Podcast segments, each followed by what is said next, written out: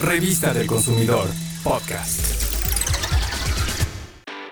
¿La cafetera que querías comprar en internet te está persiguiendo? Seguro te diste cuenta que después de visitar algunos sitios de electrodomésticos, la cafetera está en anuncios por todas partes. A eso se le llama publicidad dirigida, y es la que usa tecnología de rastreo conocida como retargeting o remarketing.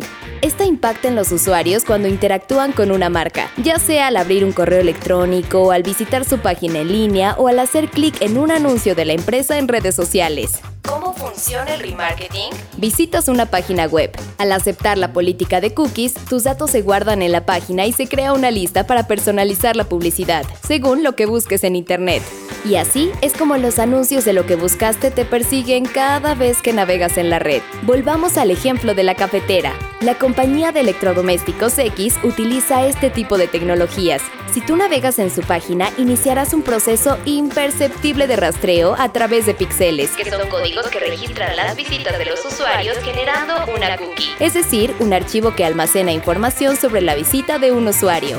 Los píxeles, también conocidos como etiquetas, proporcionan la información del comportamiento de los usuarios a un servidor, y las cookies almacenan esa información en el navegador para poder reconocer un dispositivo en el futuro. Es por eso que cuando das permiso a una página web para usar cookies, esta recopila tus hábitos de navegación y los registra en su almacenamiento, a fin de conocer tus preferencias.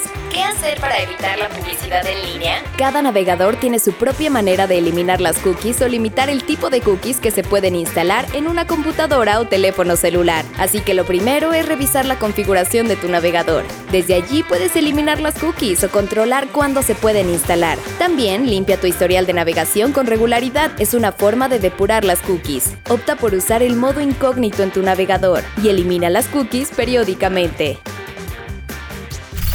Revista del Consumidor, podcast.